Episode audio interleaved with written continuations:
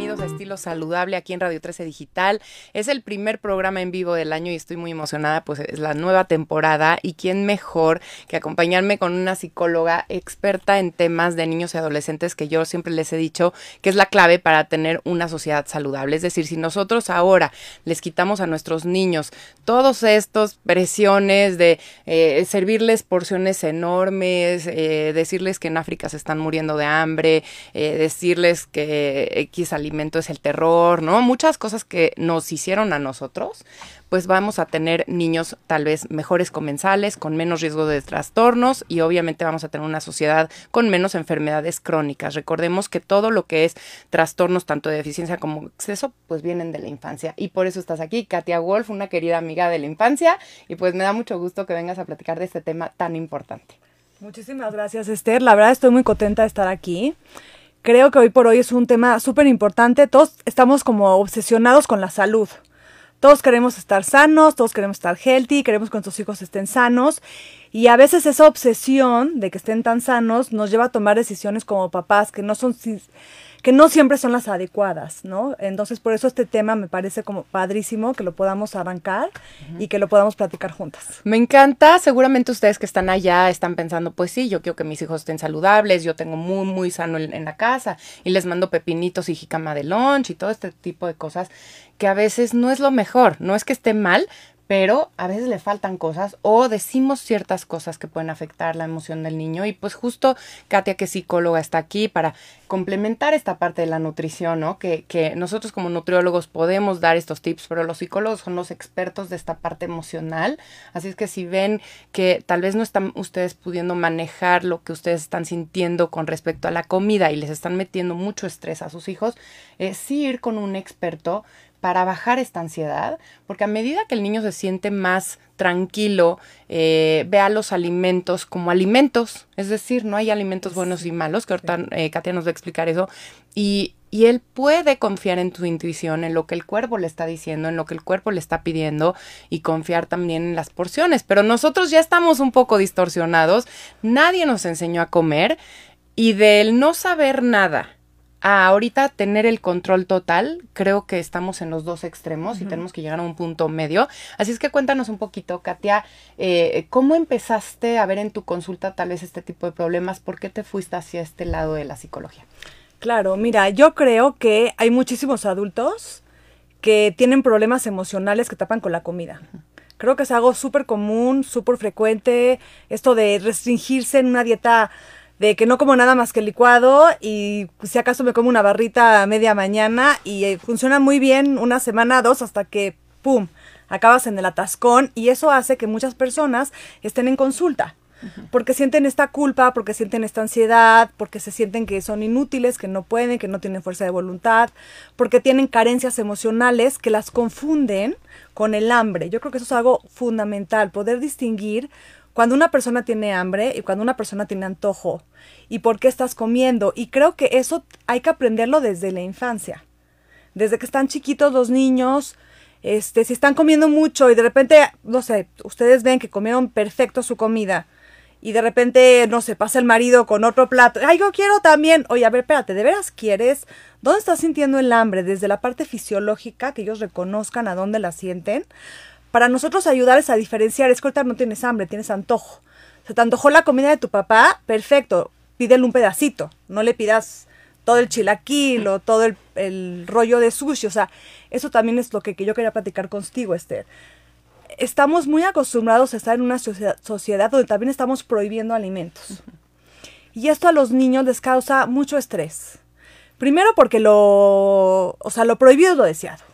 O sea, eso de, de, entrada. 100%. Y aparte, el niño va creciendo sabiendo que mamá no me deja tomar coca, no me deja tomar chocolate, eh, no puedo comer papas, no puedo comer chetos, no varios alimentos o uno. ¿Qué pasa cuando va a la casa del amiguito y toma la coca? Al principio a lo mejor se va a sentir travieso, pero va creciendo y va empezando a sentir esos sentimientos de culpa, de ansiedad, de, soy un mal hijo, de lo hice mal, de me voy a morir. A mí me pasó inclusive con mi hijo grande en alguna ocasión, que digo, cero le prohíbo yo nada, pero hay tanta información también. Sí. No es solo lo que los papás decimos. Es que de repente vio que el chocolate da diabetes. Entonces de repente me dijo, mamá, ya no compres chocolates, ya no quiero comer chocolates, me va a dar diabetes. Le dije, espérate, a ver, o sea, para tú el pedacito de chocolate que te comes, no sé, una vez al día o a la semana que te comiste tu Milky Way o el chocolate que tú quisiste, no te va a dar diabetes. Para que te dé diabetes implican muchas más cosas. Es la genética, son más alimentos, es en exceso. Pero si te comes de vez en cuando un chocolate, un dulce, y estaba de veras el apanicado. Pobrecito. Sí, no, o sea, de veras sí tuvo una etapa de... Y ni siquiera esa es lo que, o sea, que dijiste hace rato, ¿no? No nada más somos nosotros, es todo el acceso que ellos tienen a los medios de comunicación, que también los asusta. Entonces tenemos que estar como con mucho control de qué ven, qué escuchan y de cómo lo vamos a manejar en casa. Buenísimo. A mí me gustaría empezar con tips, ¿no? ¿Qué podemos hacer como papás para bajar este impacto emocional que estamos eh, provocando con nuestras eh, pláticas, con nuestros discursos? A veces con lo que platicamos en la mesa, ¿no? Ay, otra vez estoy a dieta, ya estoy harta de las ensaladas, ya llevo un mes tomando agua natural, ya me urge mi refresco, no sé. Hay ciertos comentarios que tenemos como papás que están afectando a los niños, que pensamos que no, pero ellos están escuchando todo como esponjitas. Entonces, me gustaría que empecemos con tips para los que apenas son papás, que tienen hijos pequeños, cómo hacer que eh, sean niños sin ansiedad, que puedan distinguir esta hambre fisiológica del hambre emocional, etcétera, etcétera. Pero también después, quédense, los que ya tengan hijos más grandes, ¿Qué hacer cuando ya vemos que hay problemas emocionales con la comida? Porque pues suena muy padre, ¿no? Escuchar a la nutrióloga y a la psicóloga decir, porfa, no les metan ansiedad, no les prohíban alimentos, pero ¿qué pasa cuando ya no comen verduras ni nada y de repente se comen todo en la despensa de chocolates, ¿no? ¿Y qué, cómo le hago para bajar ese tipo de excesos o ese tipo de atracones? Así es que ya empiezan a venir las preguntas, así que les recuerdo los teléfonos para que nos hagan muchas preguntas a mí y a Katia, con muchísimo gusto los vamos a responder. Aquí en cabina en el 55 52 62 1300, extensión 1414 y el WhatsApp 55 61 00 7454, cabina 55 52 62 1300, extensión 1414, WhatsApp 5561007454 para que nos hagan muchísimas preguntas o también por las redes sociales. Aquí nos están viendo por Instagram desde Nutrióloga Esther S, que luego lo vamos a compartir. Pero la idea es que ustedes nos digan situaciones reales para que tal vez Katia nos pueda dar esos tips que a veces ya es un, sentimos que es muy complicado porque son niños un poco más grandes, inclusive nosotros, ¿no? Si sienten que están comiendo emocional, si tienen una relación mala con los alimentos, si han vivido múltiples dietas restrictivas y sienten que esa parte que estamos hablando de lo que afecta a los niños, a ustedes les afectó y de ahí tienen un trastorno actualmente o tuvieron un trastorno, eh, pues estos tips creo que les pueden ayudar mucho. Así es que si quieren, iniciamos con esta parte preventiva, ¿no? Los nuevos papás o los que van a ser papás, ¿qué pudieran hacer para mm, generar una buena relación con los alimentos? Bueno, primero que nada yo diría que es muy importante hacer una diferencia de qué como yo, qué tipo de alimentación tengo yo y qué es lo mejor para mis hijos. Porque yo a lo mejor puedo decidir que quiero ser vegana. O a lo mejor yo sí soy alérgica al gluten y al lácteo, pero no necesariamente mis hijos tienen que ser alérgicos o tienen que ser que les caiga mal o tampoco tienen que ser veganos, ¿no? O tienen que ser este una dieta extremista porque así yo lo decidí porque a mí me gusta a mí y es mi estilo de vida. Claro que está muy bien compartirlo con los hijos y los hijos finalmente si están vinculados a ustedes y ustedes son veganos y ellos deciden que esa es la alimentación que van a tener, lo van a tener. Pero sí creo que antes de llegar a ese punto, un niño tiene que comer todos los nutrientes. Es súper importante que conozca todos los tipos de alimentos que hay. Entonces creo que es importante empezar por esa conciencia de nosotros y también muy importante no hacer a los alimentos, no clasificarlos como en buenos y en malos. No hay alimentos buenos, no hay alimentos malos, hay alimentos que son mejores, que tienen más nutrientes, que te van a hacer sentir mejor. Pero esto de ponerle, no, no, no, ya otra paleta ya no porque es mala, otro helado no porque te vas a... Es que les metemos, les, metemos el miedo, ¿no? Entonces, este, a lo mejor hay un niño que no le ocasiona nada, pero un niño que de repente ya se comió dos helados y dice, híjole, ching, ya me acuerdo que mi mamá me dijo que... Y, ya voy a ser un gordo, entonces ya no me importa, entonces voy a seguir comiendo. Entonces creo que tener también cuidado de cómo hablamos con los alimentos. Proporcionar en casa siempre que haya como mucha variedad de comida sana. O sea, yo sí soy de la idea de que entiendo que a los niños les cuesta trabajo las verduras. Pero a lo mejor hay una que sí les gusta. Entonces ya con que una sí les guste, pues el niño finalmente son intuitivos los niños. Si les fascina la zanahoria, va a llegar un momento que se van a hartar de la zanahoria. Y si ellos ven también que tú comes la verdura y que tú comes la fruta, es mucho más común eh, que el niño también lo coma, porque muchas veces decimos, bueno, yo quiero que coma fruta, pero yo no como fruta. O yo ni siquiera la compro, ¿no? Entonces, pues, ¿de dónde va a aprender el niño a comer la fruta? Creo que los vegetales, hay ideas ahorita muy padres eh, para hacer recetas que se las puedan comer. Que la pastita con espinaca, que la calabacita rellena. O sea, sí siento que hay como muchas recetas que podemos buscar que se vean, a los niños les gusta mucho la presentación estética, que se vea bonito, o sea, que se vea como chistoso, que se vea divertido. Entonces, ser creativos, hoy por hoy tenemos acceso a las redes sociales con un boom de información, o sea, que hay que usarlo a nuestro favor, para presentarles a nuestros hijos todo el tipo de alimentos y nunca, nunca forzarlos. Eso sí creo que es muy importante. O sea, si no quiso comer brócoli, ya le gustará la calabaza, ya le gustará el ejote, tratar de buscar, pero si los empezamos a forzar, a mí eso no me gusta porque la primera relación del hijo con la mamá es a través de la comida. Y es como algo muy, este, como la, o sea, el vínculo, ¿no? Así como muy personal. Entonces, si te empiezas tú a pelear con tu hijo con la comida, es feo, es un desgaste emocional para la mamá y para el niño. Entonces, yo las invitaría a que no se presionen a, tiene que comer esta verdura, que le vayan presentando, que sean pacientes los niños van madurando poco a poco esa capacidad de comer diferentes, eh, diferentes alimentos. Y creo que también mandarles un lunch lo más sano posible. O sea, un sándwich, una fruta, una proteína, una verdura. No le gusta mucho la verdura, tampoco le metan verdura si no quieren, metan un poquito más de fruta, ¿no? O si le van a hacer el sándwich, pues que no sea de Nutella, que sea de queso. Este, o sea, tratar como de ir buscando dentro de casa alimentos y de vez en cuando ofrecerles el, hoy vamos a ir por el helado. O sea, que sepan que sí se puede. Que sí se puede, que sí, si van a ir, por ejemplo, si tienen una actividad en la tarde y quieren ese día unas papitas, está bien, pero entonces ya en la cena lo puedes hacer consciente a tu hijo de ya no te, ya no te cenes el chilaquil, ¿no? O el sope, oye, ¿por qué no te cenas mejor una frutita?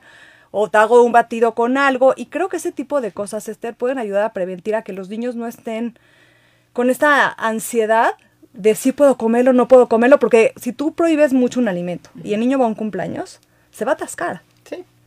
Definitivamente, definitivamente yo creo que todo lo que has dicho es súper importante y creo que lo hacemos. Es, ese es lo peor, ¿no? Que parecería como, ay, claro, pero lo estamos haciendo, les estamos metiendo mucho miedo, pensando que les hacemos bien. Y un punto clave que quiero rescatar, porque creo que es súper, súper importante, es, una cosa es lo que yo pienso que es muy bueno para mí y yo decidí por salud, por la ecología, por eh, los animales, por lo que yo quiera.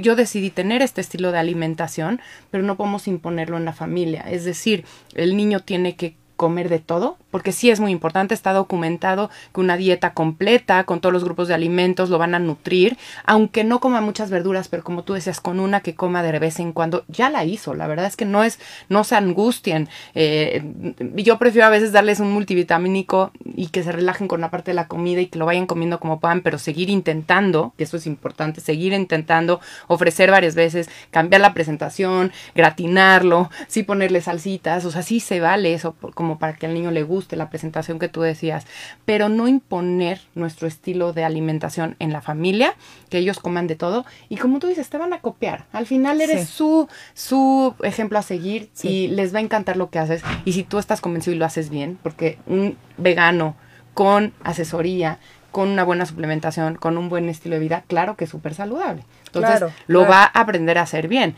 Pero de chiquitos pueden empezar a hacer locuras. A mí me tocan adolescentes que se sienten bien, porque obviamente cuando tú restringes tal vez algunos alimentos, pudiera ser que dejas algunos ultraprocesados. Entonces también te puedes sentir bien cambiando tu alimentación, pero no necesariamente es sano. Y cuando les hago análisis de sangre sale todo alterado. ¿Por qué? Porque quitaron grupos de alimentos, porque ya tienen anemia, porque esto, el otro, y, y, y, entonces me dicen, pero yo me siento mejor que nunca. Bueno, porque eres adolescente, ¿no? Y empezaste a hacer ejercicio y entonces, bueno, eh, no, no necesariamente la dieta que estás teniendo es saludable, aunque te le hayas quitado la carne roja. Entonces, sí, cuidado con estos mensajes que damos porque luego creen que eso es lo saludable y lo que no, se van a enfermar. Entonces tienen miedo. Así es que me encanta y nada más rescatar esa parte de no por ser vegano o no por ser carnívoro o no por ser lo que sea, impongas eso en tus hijos. O sea, tú decidiste que quieres ser, está padrísimo, es buenísima la dieta keto, en un adulto. y temporal y con un objetivo y bien hecho. Sí. Pero los niños no. O sea, el que tú les quites carbohidratos puedes poner en riesgo su salud. Sí, los niños necesitan comer de todo y necesitan una porción más grande de carbohidratos que los adultos, ¿no? Pero hay que ayudarles a los niños a escoger buenos carbohidratos. No es lo mismo que se coman una papa al horno a que se coman el bolillo, ¿no? Por ejemplo, no tengo nada en contra del bolillo, pero es una mejor opción comerte una papa o de, si de plano el niño tiene, por ejemplo, mucho antojo de que se quiere comer una dona. Yo soy de la idea de, ok, un pedacito. No tienes que comer toda la dona. A veces nada más es como, como la, la ansiedad de, de lo quiero comer, ¿no? Lo quiero probar. Entonces, está bien, te doy un pedacito y si quieres para, lo guardamos para mañana o lo guardamos para tu lunch, eso me funciona mucho, la verdad. Cuando ya veo que vienen ya bien comidos, o por ejemplo que comieron postre, que comimos en casa de la abuelita, lo que sea, que todavía llegan a la casa y por alguna razón hay donas, ¿no? O algo, siempre les digo, creo que lo llevas mejor del lunch. Sí. Porque siento que ya y llévatelo mañana. Porque siento que ese día a lo mejor ya fue demasiado y pues sí, sí es una realidad que el azúcar también los altera y no los deja dormir bien, o sea, sí, eso está también documentado pero tampoco significa que entonces si se comió el pedacito de dona ya, ya no va a dormir, ¿no? Ahora, creo que también, no lo sé, habría que hacer más investigación. Yo no sé si quitar tantos alimentos a la larga hace que a lo mejor al niño se vuelva intolerante a esos alimentos, porque si yo nunca he comido lácteos y de repente tengo 11 años o 10 y comí el queso, pues a lo mejor sí me va a caer mal pero no necesariamente porque yo haya tenido un problema. Claro.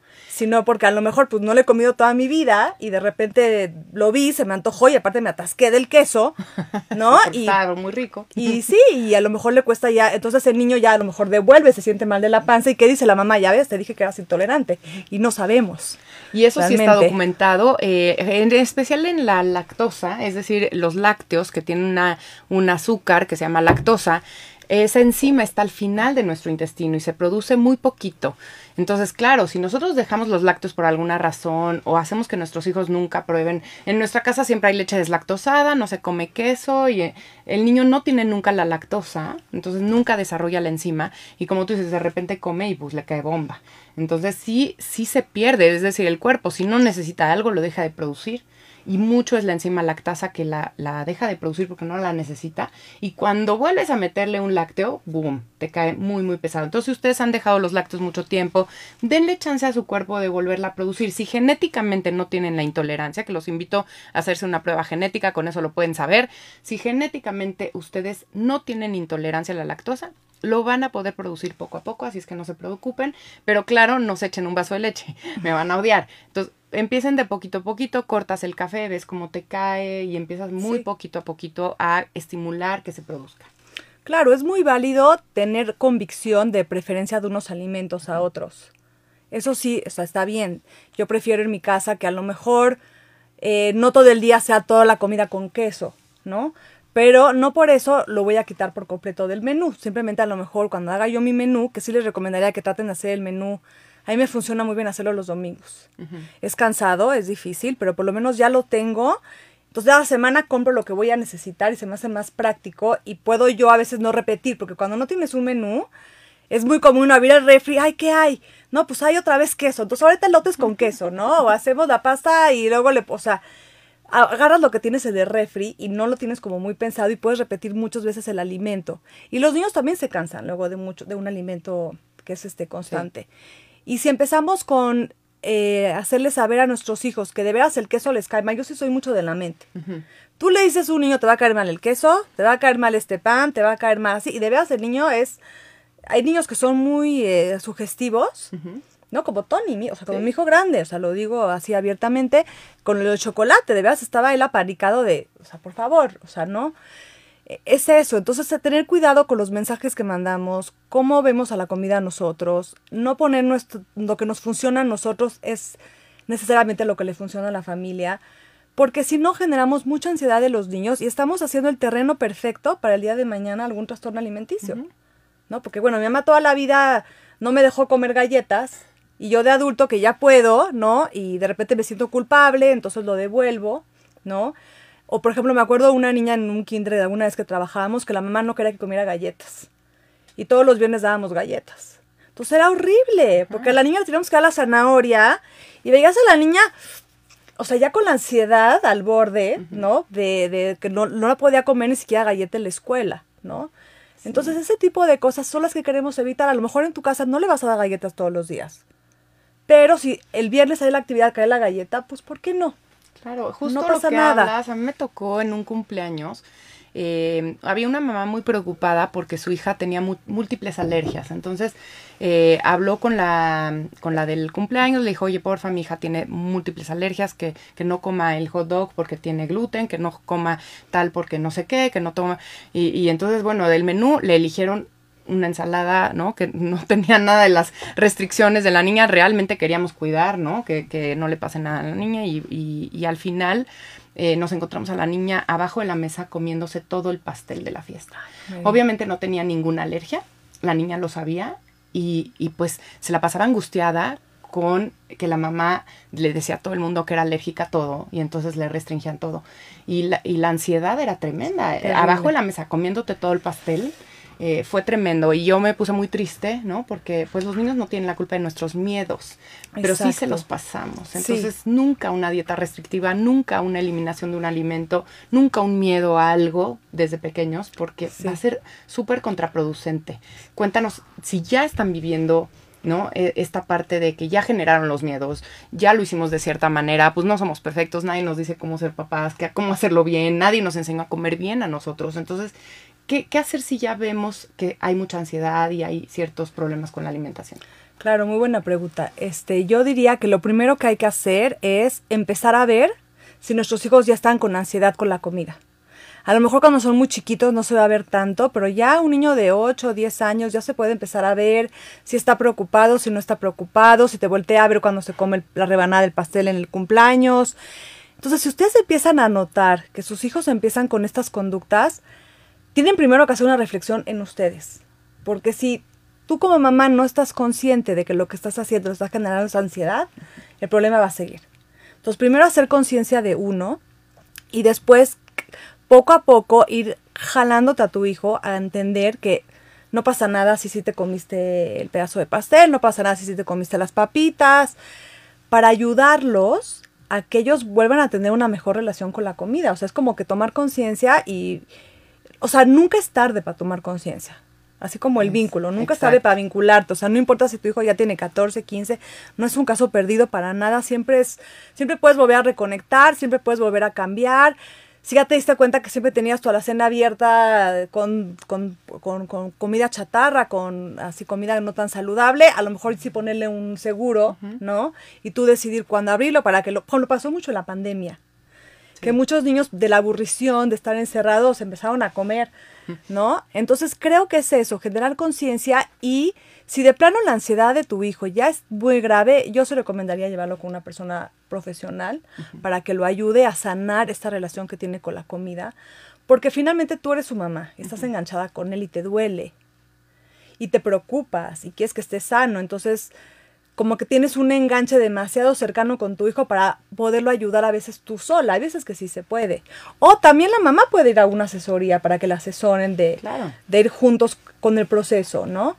Pero sí creo que hay que cambiar inmediatamente entonces esta actitud con la comida. O Sí, sea, a mí me funciona mucho cuando ya hay problemas de sobrepeso o alguna enfermedad metabólica, porque acuérdense, tener sobrepeso no necesariamente es enfermo, ¿no? Y, y eso lo aclaramos siempre, no nos vamos a ir por el peso ni la imagen, sino por la salud, ¿no? Entonces, si yo estoy teniendo atracones de galletas y de donas y eso, pues sí, es, mi páncreas está lanzando insulina todo el tiempo y entonces se hace más hambre, se hace un círculo vicioso de más azúcar, una adicción al azúcar, porque es, un- es sí existe la adicción al azúcar, porque llega al cerebro. Entonces, bueno, ¿cómo la paro? Ajá. Uno, sí, eh, yendo a un profesional, porque ya estoy viendo que hay un problema importante, pero también con un nutriólogo que les ayude con un plan que incluya estos alimentos. Es decir, Claro. cuando yo les mando en el plan tal vez unos así rollitos de sushi con Nutella, me ven como, ¿cómo le mandas eso a mi hijo si estás viendo, no? Que, que, que vengo aquí Sí. para quitar este problema. Pero cuando tú bien lo decías, cuando un niño lo ve como parte de su día a día, es decir, veo que los jueves me mandan los rollitos, pero no diario. Exacto. Y veo que los lunes me mandan zanahoria con un sándwich, pero no diario me mandan zanahoria. Ah, bueno, nada en exceso, nada siempre, nada nunca. ¿No? Y ellos van entendiendo estos mensajes de una manera muy amigable. También sirve mucho llevarlos al súper, al mercado, que ellos elijan, ¿no? Que vean diferentes sabores, aromas, texturas, que nos, nos involucremos con ellos en buscar. Si ya vimos que le gustó la calabacita, solo le gusta la calabacita, voy a buscar recetas con calabacita diferentes, ¿no? Para, y de repente le meto una extra, ¿no? Con la calabacita otra. Y entonces voy viendo, ¿no? Pero este tipo de cosas de involucrarlos, hacerlos de una manera amigable, eh, sin prohibición, sin que sientan que yo me da miedo el peso, porque cuando sienten que un papá le da Sí. miedo la panza, el peso, es Sí. cuando peor les afecta. Cuando están viendo que tú lo haces por salud, es decir, yo te quiero cuidar porque no quiero que te enfermes, entonces quiero que tengas un estilo de vida sano incluyendo dormir bien, incluyendo tomar agua natural, estar bien hidratado, incluyendo que tengas buenas amistades, incluyendo que te relaciones bien con las personas, que tengas buenas calificaciones, ¿no? Que manejes el estrés, todo, todo, incluyendo la alimentación y el ejercicio y todo. O sea, cuando el niño entiende que te estás involucrando en todo de una manera amorosa, por salud y no por peso, Sí. todo cambia y les bajas Sí. la ansiedad cañón, ¿no? Sí. ¿Qué opinas como de este Sí, tema? totalmente. Creo que también a veces es un tema difícil porque a lo mejor tú en tu casa no lo manejas, pero en la escuela, yo por ejemplo estoy muy choqueada de cómo los niños están tan preocupados, los hombres también ya, de su físico. Como que antes la mujer siempre estaba preocupada, ¿no? La mujer siempre vive a dieta, siempre ha sido como el tema. Pero la verdad es que hoy por hoy también hay muchos hombres que están preocupados por su físico, por no tener panza, niños llenitos que de repente me dicen, es que le dijeron obeso. Y yo, pero es que está llenito, tiene una mini pancita, tiene a ir. 10 años. O sea, como que sí siento que también los niños están, ya ahora están obsesionados con el cuadrito. Y aparte ya lo ven en YouTube y ven la rutina para tener el cuadrito. O sea, sí siento que tenemos que tener mucha más precaución de qué ven nuestros hijos y cómo lo ven. Sí creo que tenemos que enseñarles a comer bien. Eso que dices tú de ir al mercado está padrísimo. Eh, me ha pasado que cuando voy con mis hijos les encanta escoger fruta.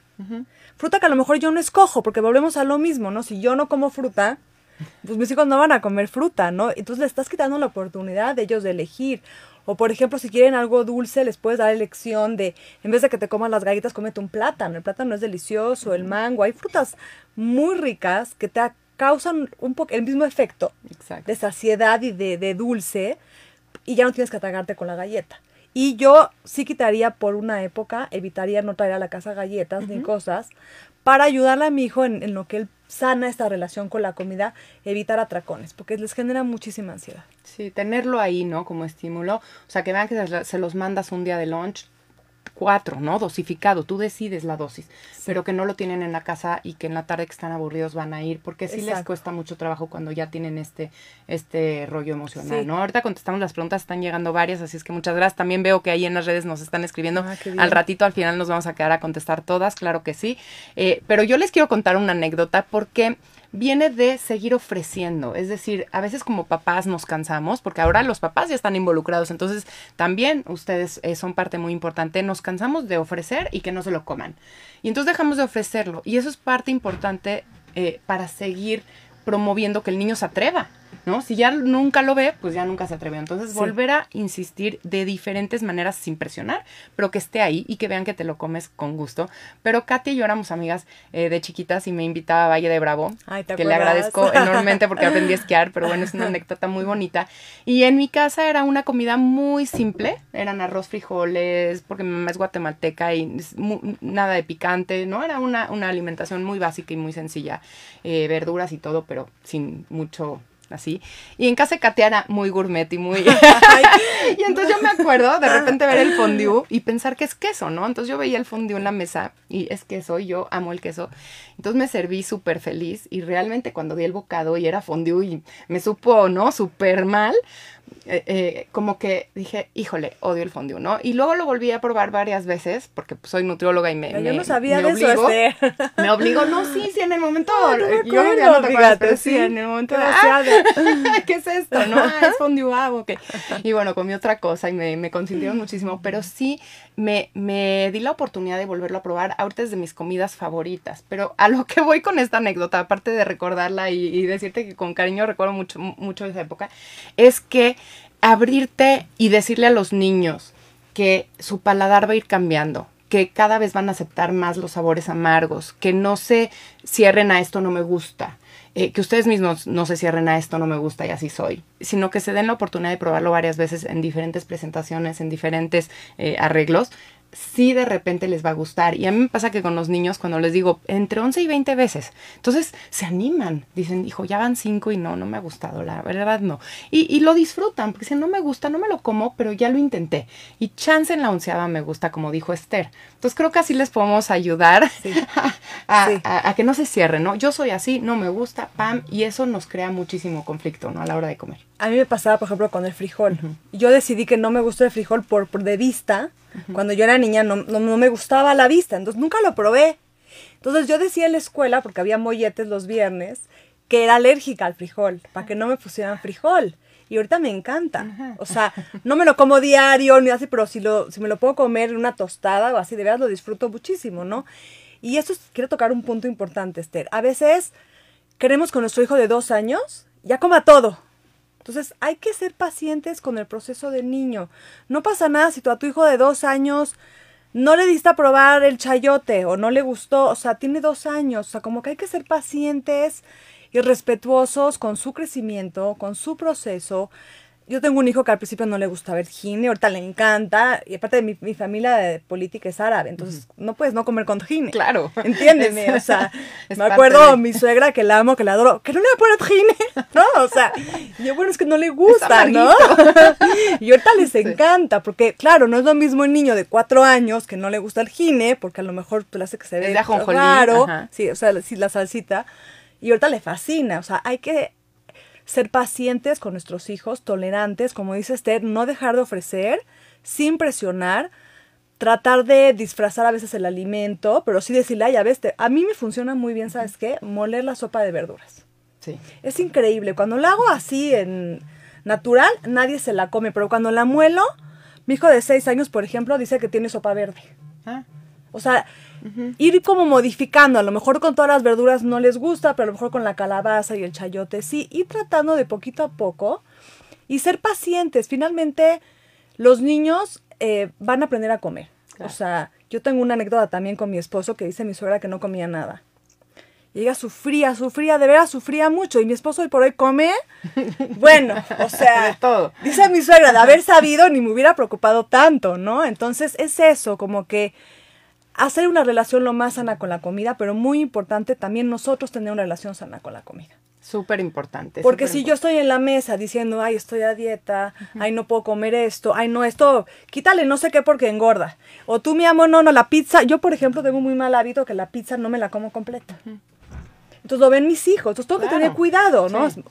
Me como nada más el queso porque así aprendí, entonces mis hijos me ven como la rara, loca, entonces hay que tener cuidado con esas cosas. Entonces si yo voy a comer mi pizza a mi gusto con el queso, no lo hago enfrente de mis hijos, ¿no? 100%, 100%. Nos pregunta eh, Efigenia Ochoa, ¿y cómo desarraigar o negociar con mis nietos para que coman verduras? Luego les doy pasta de papá a mis nietos, pero lo rechazan o no quieren probarla porque están acostumbrados a que sus papás se los llevan a comer hamburguesas los fines de semana. O sea, ¿cómo negociar para que mis... Yo como abuelita quiero educarlos porque veo que los papás los llevan a comer comida rápida mucho y cómo les meto yo como abuelita las verduras. Es lo que entiendo, Efigenia. Bueno, yo creo que si tienes una relación cercana con tus nietos, te los puedes llevar un día a comer, por ejemplo, que no sea en tu casa, y a lo mejor dentro del restaurante ofrecer alguna verdura, porque ahí va a ser más fácil para ti porque viene siempre muy elaborada la verdura ahí. Por ejemplo, la alcachofa es un alimento que por lo general a los niños sí les gusta mucho. Sí. Entonces, Juegan vete, con ajá, las hojas. O sea, ve, ve, ve escogiendo como verduras fáciles. O si lo quieres hacer en tu casa también, escoge también verduras que sean fáciles. Yo he visto mucho y lo he escuchado en consulta y lo veo con mis hijos. El brócoli les gusta, piensan que son arbolitos, eh, se los puedes poner con un poquito de spray de mantequilla, este, o con, las, con salsitas diferentes, este, verduras, los, los elotes, por ejemplo, aunque a lo mejor el elote no sea la más sana, pero finalmente es una verdura. Sí, Entonces, sí. a lo mejor tú invitarlos a tu casa sin pelearte porque son tus nietos, pero sí ofrecerles verduras que creas tú que les puedan gustar y decirles, miren, ¿saben qué? Hacemos un pacto. Probamos la alcachofa, no les gusta, no pasa nada. Pero también te recomendaría que disfrutes tú a tus nietos. 100%. O sea, la verdad, yo creo que tú ya hiciste una gran labor con tus hijos. Te toca ahorita disfrutar a los nietos y si por alguna razón tu hijo o tu hija está tomando esta decisión, confía en ellos. Yo me dedicaría a, a disfrutar a mis nietos. O sea, Claro. trataría igual de seguir poniendo la verdura, trataría de darles una sopita de verdura y decirles que es sopa roja, sopa de naranja, sin decirles que es de verdura. Pero la verdad ya es una labor como de los papás. O sea, con, con mucho respeto lo digo, ¿no? Pero sí creo que a lo mejor vale la pena que lo sueltes también un poquito y que digas, pues ya sabrán mis hijos, ¿no? Y yo lo intentaré. Y si de plano no funciona, pues decir, bueno, pues me los voy a pasar bien con ellos. O sea, 100%. Yo te recomendaría en la pasta. La pasta es un alimento que ellos aceptan muy bien y que podrías hacer una lasaña de verduras. Entonces, como que lasaña boloñesa con verduritas y como que ellos no notan tanto que están las verduras. La salsa de jitomate es súper saludable. Si la haces casera con el jitomate cocido, el jitomate aumenta la cantidad de antioxidantes cocinado. Entonces, cebollita, ajo, el jitomate cocido ya le va a dar al niño muchísima salud. Así es que sí, como dice Katia, soltar. Somos los abuelos, somos los consentidores. Generalmente pasa al revés. Los papás sufren de que cada vez van con los suegros o con los abuelitos de este lado, eh, se atascan y llegan, ¿no? Así, con miles de dulces. Entonces, yo creo que sí, eh, tanto los papás relajarse cuando están con los abuelitos, están allá y que, eh, que el abuelito consienta, y Sí. cuando están en la casa, que es la mayor parte del tiempo, tengan el estilo de vida saludable o el estilo de vida que el papá decida, ¿no? O que los papás decidan. Al final creo que sí es una labor de papás eh, y bueno, sería sí intentar Efigenia incluirlas tal vez en este tipo de pastas primavera, de lasañas de verduras, de lotito, eh, Sí. papa al horno con un brócoli gratinado, este tipo de cosas les gustan mucho. Eh, tal vez dar mensajes de salud. Chiles a mí me interesa mucho que comas verduras porque son muy sanas, porque te van a ayudar a crecer mejor, a tus dientes, a tus huesos, a tus músculos y ya. Es- Exacto. lo- lanzaste el mensaje, les diste una lasaña vegetariana y, o, con verduras y, y lo intentaste. Sí, exacto, porque y sin pelear. no me gustaría que se desgastara la relación ahí de vínculo con tus nietos. Acuérdate que yo, pues, yo soy partidaria del vínculo, creo que siempre hay que proteger la relación. Entonces es una lástima que tengas tú que batallar esto con tus nietos, ¿no? Pero creo que ya también Esther te dio muy buenas ideas. Está la pasta seco, que es como una textura diferente, que es como de fettuccine. Si le pones mantequilla y espinaca, de verdad a los niños se la comen Mm, muy rico. bien busca recetas, ¿no? Que tengan pasta y verdura, ¿no? O cómo hacer verduras con queso, que es algo que a los niños les gusta. Y puedes hacer algo padre para ellos para que empiecen a probar poquito a poco con esos mensajes positivos de lo estoy haciendo porque te quiero y porque creo que te va a bien también comer una verdura. Exacto, y cocinar con ellos. Creo que es una actividad que fortalece Sí. el vínculo y además, eh, pues ellos no, no les estás diciendo directamente come verduras, pero pues haces una lasaña con verduras y ellos están picando, están eh, arreglando, Sí. mezclando. De repente van a probar, de repente van a hacer y se van a entusiasmar de comer lo que ellos prepararon. Así es que podría ser una actividad de cada fin de semana o cada vez que están contigo pues cocinar Sí. con ellos y ir al mercado con ellos, que ellos elijan los ingredientes, que busquen la receta contigo, que preparen contigo. Creo que puede ser algo padre. Efigenia, Sí. ahí nos cuentas en redes Nutrióloga Esterese y las redes de Katia Arroba psi Katia Wolf. para que nos cuentes cómo te fue con tus Sí. nietos en este sentido. Dice Luzma, ¿es malo diario darles lunch, de lunch, perdón, una torta, ya sea de huevos, jamón, salchicha? Mira, yo creo que es importante tratar de variar el alimento.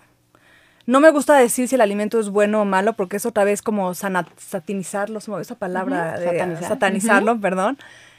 Creo que, o sea, no me parece mal, pero podrías variarlo un poquito, ¿no? Que tenga otro tipo de alimentos, porque aquí nada más está comiendo como que la torta. Entonces, si me dices, bueno, la torta, pero también le estoy mandando verdura, los yo sé que es muy difícil el lunch, a mí en lo personal me choca el lunch. ¿Sí? Sí, ah, yo les ayudo, ahorita muy les doy difícil. tips. Ah, bueno, hacemos otro, o sea, es que tengo un hijo que come muy bien de todo, entonces sí, por favor, dame tips, a mí me cuesta mucho trabajo, pero creo que también le estás privando la oportunidad a tu hijo de que experimente con otros alimentos. O sea, hablando emocionalmente, se puede llegar a aburrir del sabor de la torta.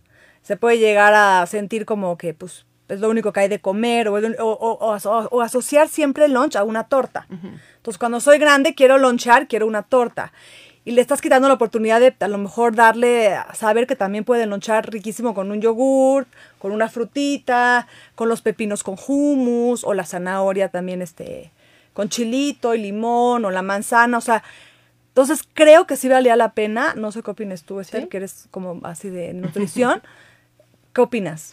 Yo no estoy en contra de diario algo porque creo que es muy cómodo hacer una torta, un sándwich. Yo toda la vida me mandaron sándwich de lunch y tengo una muy buena relación con los alimentos. Soy muy monótona, creo que por eso, o sea, esta parte de variedad en la alimentación me falla, que cosa que sí creo como Katia que es importante promover, pero tal vez promoverlo en desayuno, comida y cena y que el lunch sea bastante similar. Podrías cambiar el pan, ¿no? A veces chapata, a veces telera, a veces bolillo integral, a veces tins, a veces pan integral de, de cualquier marca, ¿no? De grano entero, a veces tú hacer, ¿no? Tu pan de masa madre.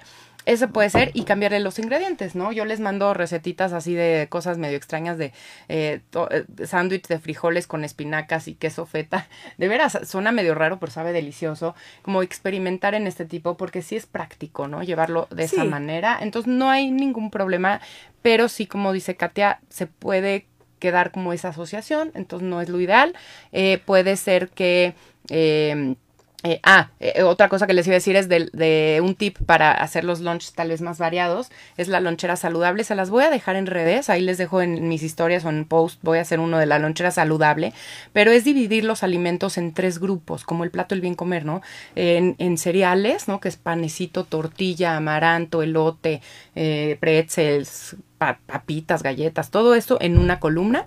En la segunda columna las proteínas y las grasas, desde aguacate, salchicha, pavo, pollo, queso, eh, jocoque seco, humus, ¿no? Todo en una columna. Y la tercera columna de frutas y verduras. Entonces, tú con los niños, desde chiquitos hasta grandes, eh, como decías el domingo, planear el lunch y que elijan una cosa de una columna, una cosa de la otra y una cosa de la otra, o dos de frutas y verduras.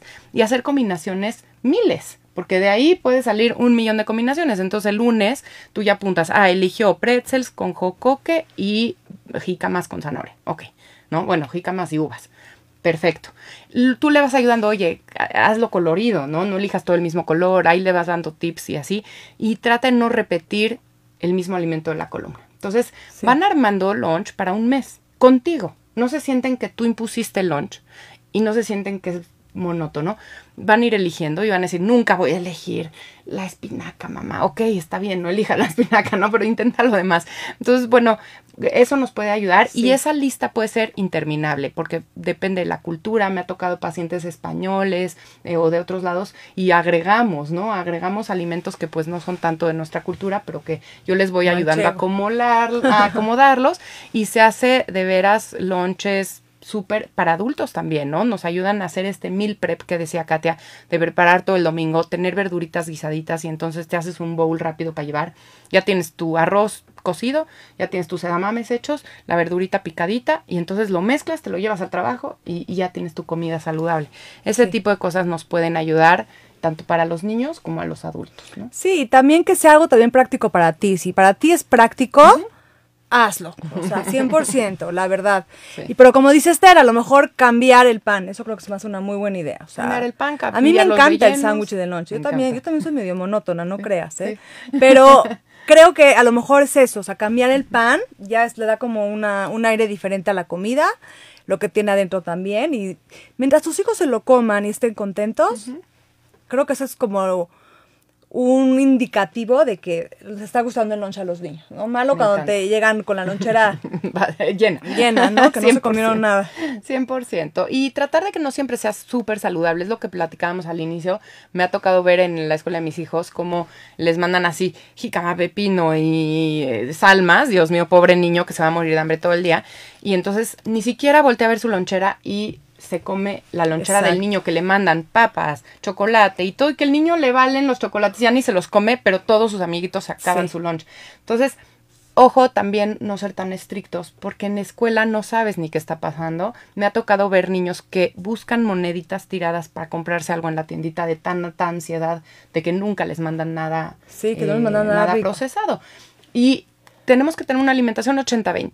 80 lo más casero posible, 20 ultraprocesado, ni modo, ahí están, son alimentos prácticos, están al alcance de la mano, nos alivianan a veces bastante y son ricos. Entonces, no tenerles miedo, pero sí que el niño entienda que de vez en cuando y en la cantidad que tú mandas. Es decir, tú vas a elegir la bolsita de papas pequeñita y eso es lo que se va a comer y no le vas a generar la ansiedad, ¿no? De Sí. tener siquiera robarla de la vecina. Yo creo que eso de las cantidades es muy importante, porque puedes comer de todo, pero la cantidad, esa es lo que hace la diferencia. A mí me pasa que vamos a salir y me dicen mis hijos, quiero llevarnos papas, ¿no?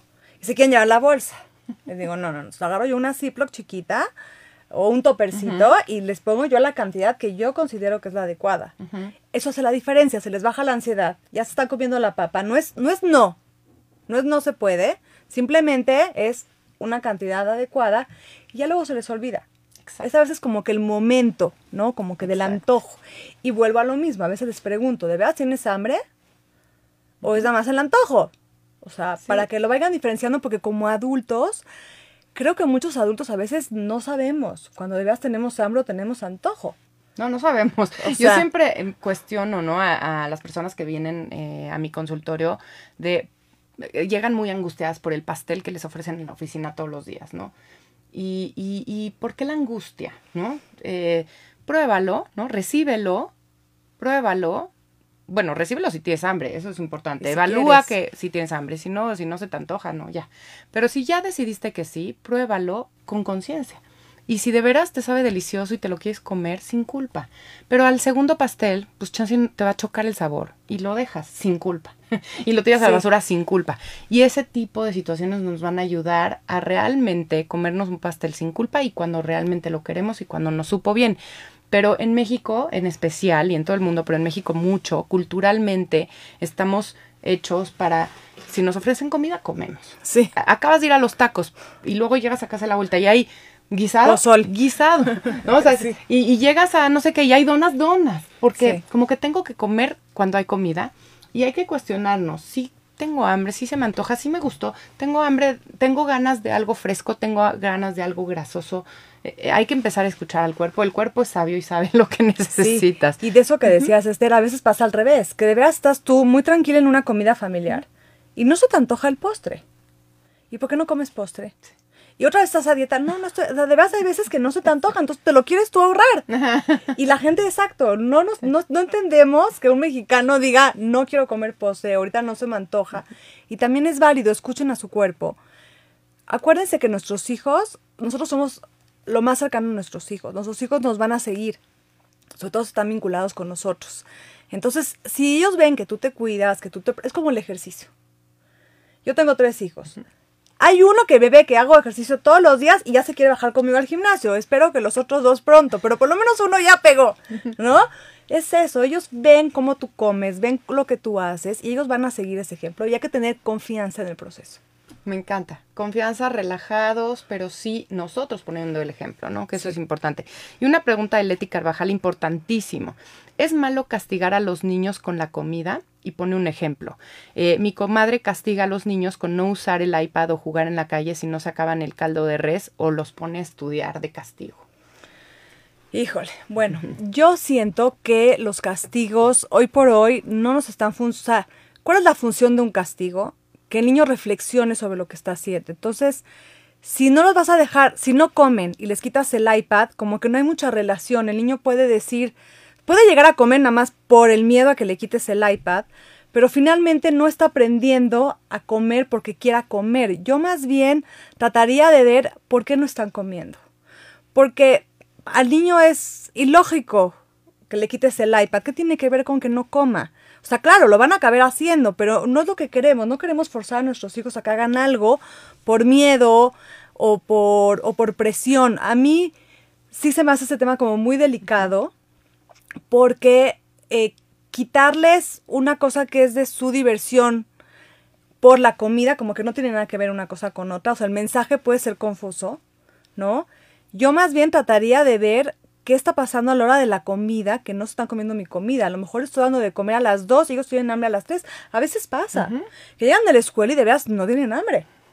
Entonces, Porque comieron muchísimo lunch. Sí, o se comieron, o lo que les faltó de lunch lo comieron en el camión, ¿no? Este, y entonces llegan a la casa. Entonces, no, no me encanta la idea de tener que castigarles eh, el iPad. Yo trataría de a lo mejor manejarlo al revés, como un premio. Si comiste muy bien, como te gusta comer porque sé no sé qué, te voy a dar 20 minutos más de iPad. Pero no, no restringirlo, como al revés, como una recompensa. Porque así debería ser la tecnología. Es como el postre. Ya fuiste a la escuela, ya hiciste tu tarea, ya hiciste tus actividades, tienes tu tiempo de tecnología. Entonces sí, sí creo que es como un tema muy, muy delicado usar las cosas que a los niños les gustan, sobre todo para castigarlos por no comer. Acuérdense que lo que dije hace rato, la comida es el primer vínculo que tiene el niño con la madre. Entonces me hace muy delicado meternos en ese tipo de cosas con los niños porque puede generar un trastorno alimenticio. O sea, sí está comprobado que mucho del trastorno alimenticio es una mala relación con la comida desde, desde el impacto de la madre. O sea, no quiero culpar a las mamás, ni mucho menos, pero nosotros somos su primer vía de, alimentación. Entonces, yo no me gusta para nada castigar con la comida. 100%, y tampoco al revés, es decir, te portaste mal y te quito el postre todas estas actitudes que hacemos, eh, estamos mezclando las emociones o las situaciones de vida con la comida y tendríamos que separar y dejar que la comida sea lo que es, ¿no? Algo que nos va a nutrir, que nos va a permitir hacer actividades, que nos va a permitir ser felices, ¿no? Enseñarles toda esa función de la alimentación y que sea disfrutable que eso es la segunda función de la alimentación. Si no es disfrutable, pues no vale la pena. Entonces también enseñarles que algo que no les guste no se lo tienen que comer nunca, pero que sí sigan intentando hasta que les guste. Y bueno, me podría quedar de este tema hablando horas. porque es interesantísimo. Hay muchas preguntas en Instagram, entonces ahorita las voy a leer todas, pero bueno, eh, no sé si quisiera cerrar con algo, Katia, antes de irnos. Bueno, pues... Eh, pues un poquito como hacer conciencia de la importancia de lo que hemos hablado, ¿no? Creo que es un tema también que da para largo, pero bueno, tenemos que cerrar, hacer conciencia de cómo yo como, lo que siento que para mí es bueno no necesariamente es bueno para mis hijos, respetarlos en su proceso de ellos también experimentar con los alimentos, ser pacientes con ellos. Creo que una estrategia también muy buena es checar los horarios de las comidas de verdad, a lo mejor la hora de la comida es dos y media, pero hay que ser un poco flexibles y hacerla a lo mejor a las tres y media. Creo que la flexibilidad de salud, ¿no? No cerrarnos nada más con una idea, creo que eso es algo muy positivo. Y estar pendientes de nuestros hijos y enseñarles a comer con amor, con disfrute, con goce, que todo se puede y y, que no hay alimentos ni buenos ni malos. Eso creo que también es algo muy importante. Súper, y que confíen en lo que les dice su cuerpo, que creo que es muy importante, porque sí, hay señales que los tenemos ocultas. Entonces, bueno, muchísimas gracias, Katia. Si quieres repetirnos tus redes para que te busque mucha gente por si quiere ir con un profesional que pueda ayudar en este tema de ansiedad en los niños. Bueno, a mí me pueden encontrar en Instagram como arroba psicatiawolf. Sí, y también, sí, sí, Katia Wolf. Y también estoy en Facebook. Y bueno, ha sido un gusto, la verdad. Este, gracias por, por invitarme y por tenerme aquí. No, nos diste tips buenísimos. Espero que haya ayudado a mucha gente que nos esté escuchando. Yo sé que es un tema eh, complicado y, y, que hacemos como papás lo mejor posible, que es un tema que nos angustia, que lo hacemos por amor, pero a veces pues no tenemos esta información y pues podemos estar causando mucho daño a nuestros hijos. Así es que los que puedan tengan hijos chiquitos, hacerlo bien desde niños, eh, hacer los buenos comensales y los que ya tengan una mala relación con los alimentos, como decías, nunca es tarde para comenzar. Así es que yo les agradezco mucho a todos los que nos están escuchando. Eh, métanse a todas las plataformas de Radio 13 Digital, ahí estamos. Eh, todos los viernes de 12 a 1 en estilo saludable. Va a ser una temporada maravillosa con temas muy interesantes, pero también quiero escuchar lo que ustedes necesiten. Así es que escríbanme en Nutrióloga Esterese, todo lo que ustedes quieran para traer a los expertos y que nos platiquen del tema. Gracias, Katia. Gracias a todo el equipo de Radio 13 Digital por hacer esto posible. Gracias a todos los de las redes que también nos están viendo ahorita. Y nos vemos el siguiente viernes con otro tema interesantísimo aquí en Estilo Saludable. Soy Esther Schifan. Hasta la próxima.